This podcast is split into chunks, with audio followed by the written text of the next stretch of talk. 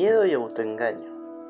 Así es como intentamos desesperadamente alejarnos del dolor que hemos ido acumulando durante nuestra existencia. Cuando más temor e inseguridad experimentamos los individuos, más deseamos que nos proteja la sociedad. Basta con bombardear a la población con noticias y mensajes con profunda carga negativa y pesimista. Sobre todo porque está demostrado que estos se instalan en algún oscuro rincón de nuestro inconsciente, alimentando así a nuestro instinto de supervivencia. Además, cuando vivimos con miedo, nos sentimos mucho más vulnerables y amenazados.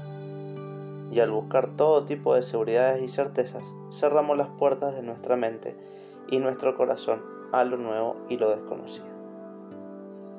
Dado que el cambio es el mayor enemigo del miedo, enseguida aparece en escena el segundo grillete, el autoengaño. Es decir, mentirnos a nosotros mismos, por supuesto sin que nos demos cuenta, para no tener que enfrentarnos a temores e inseguridades inherentes a cualquier proceso de transformación y de reinvención.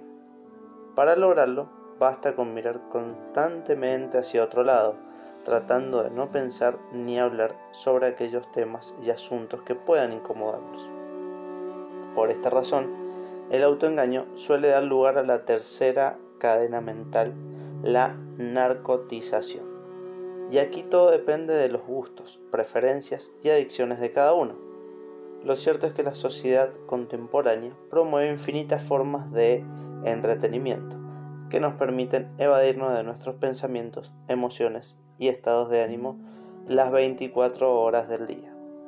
Así es como intentamos sepultar nuestra latente crisis existencial, dado que en general huimos permanentemente de nosotros mismos.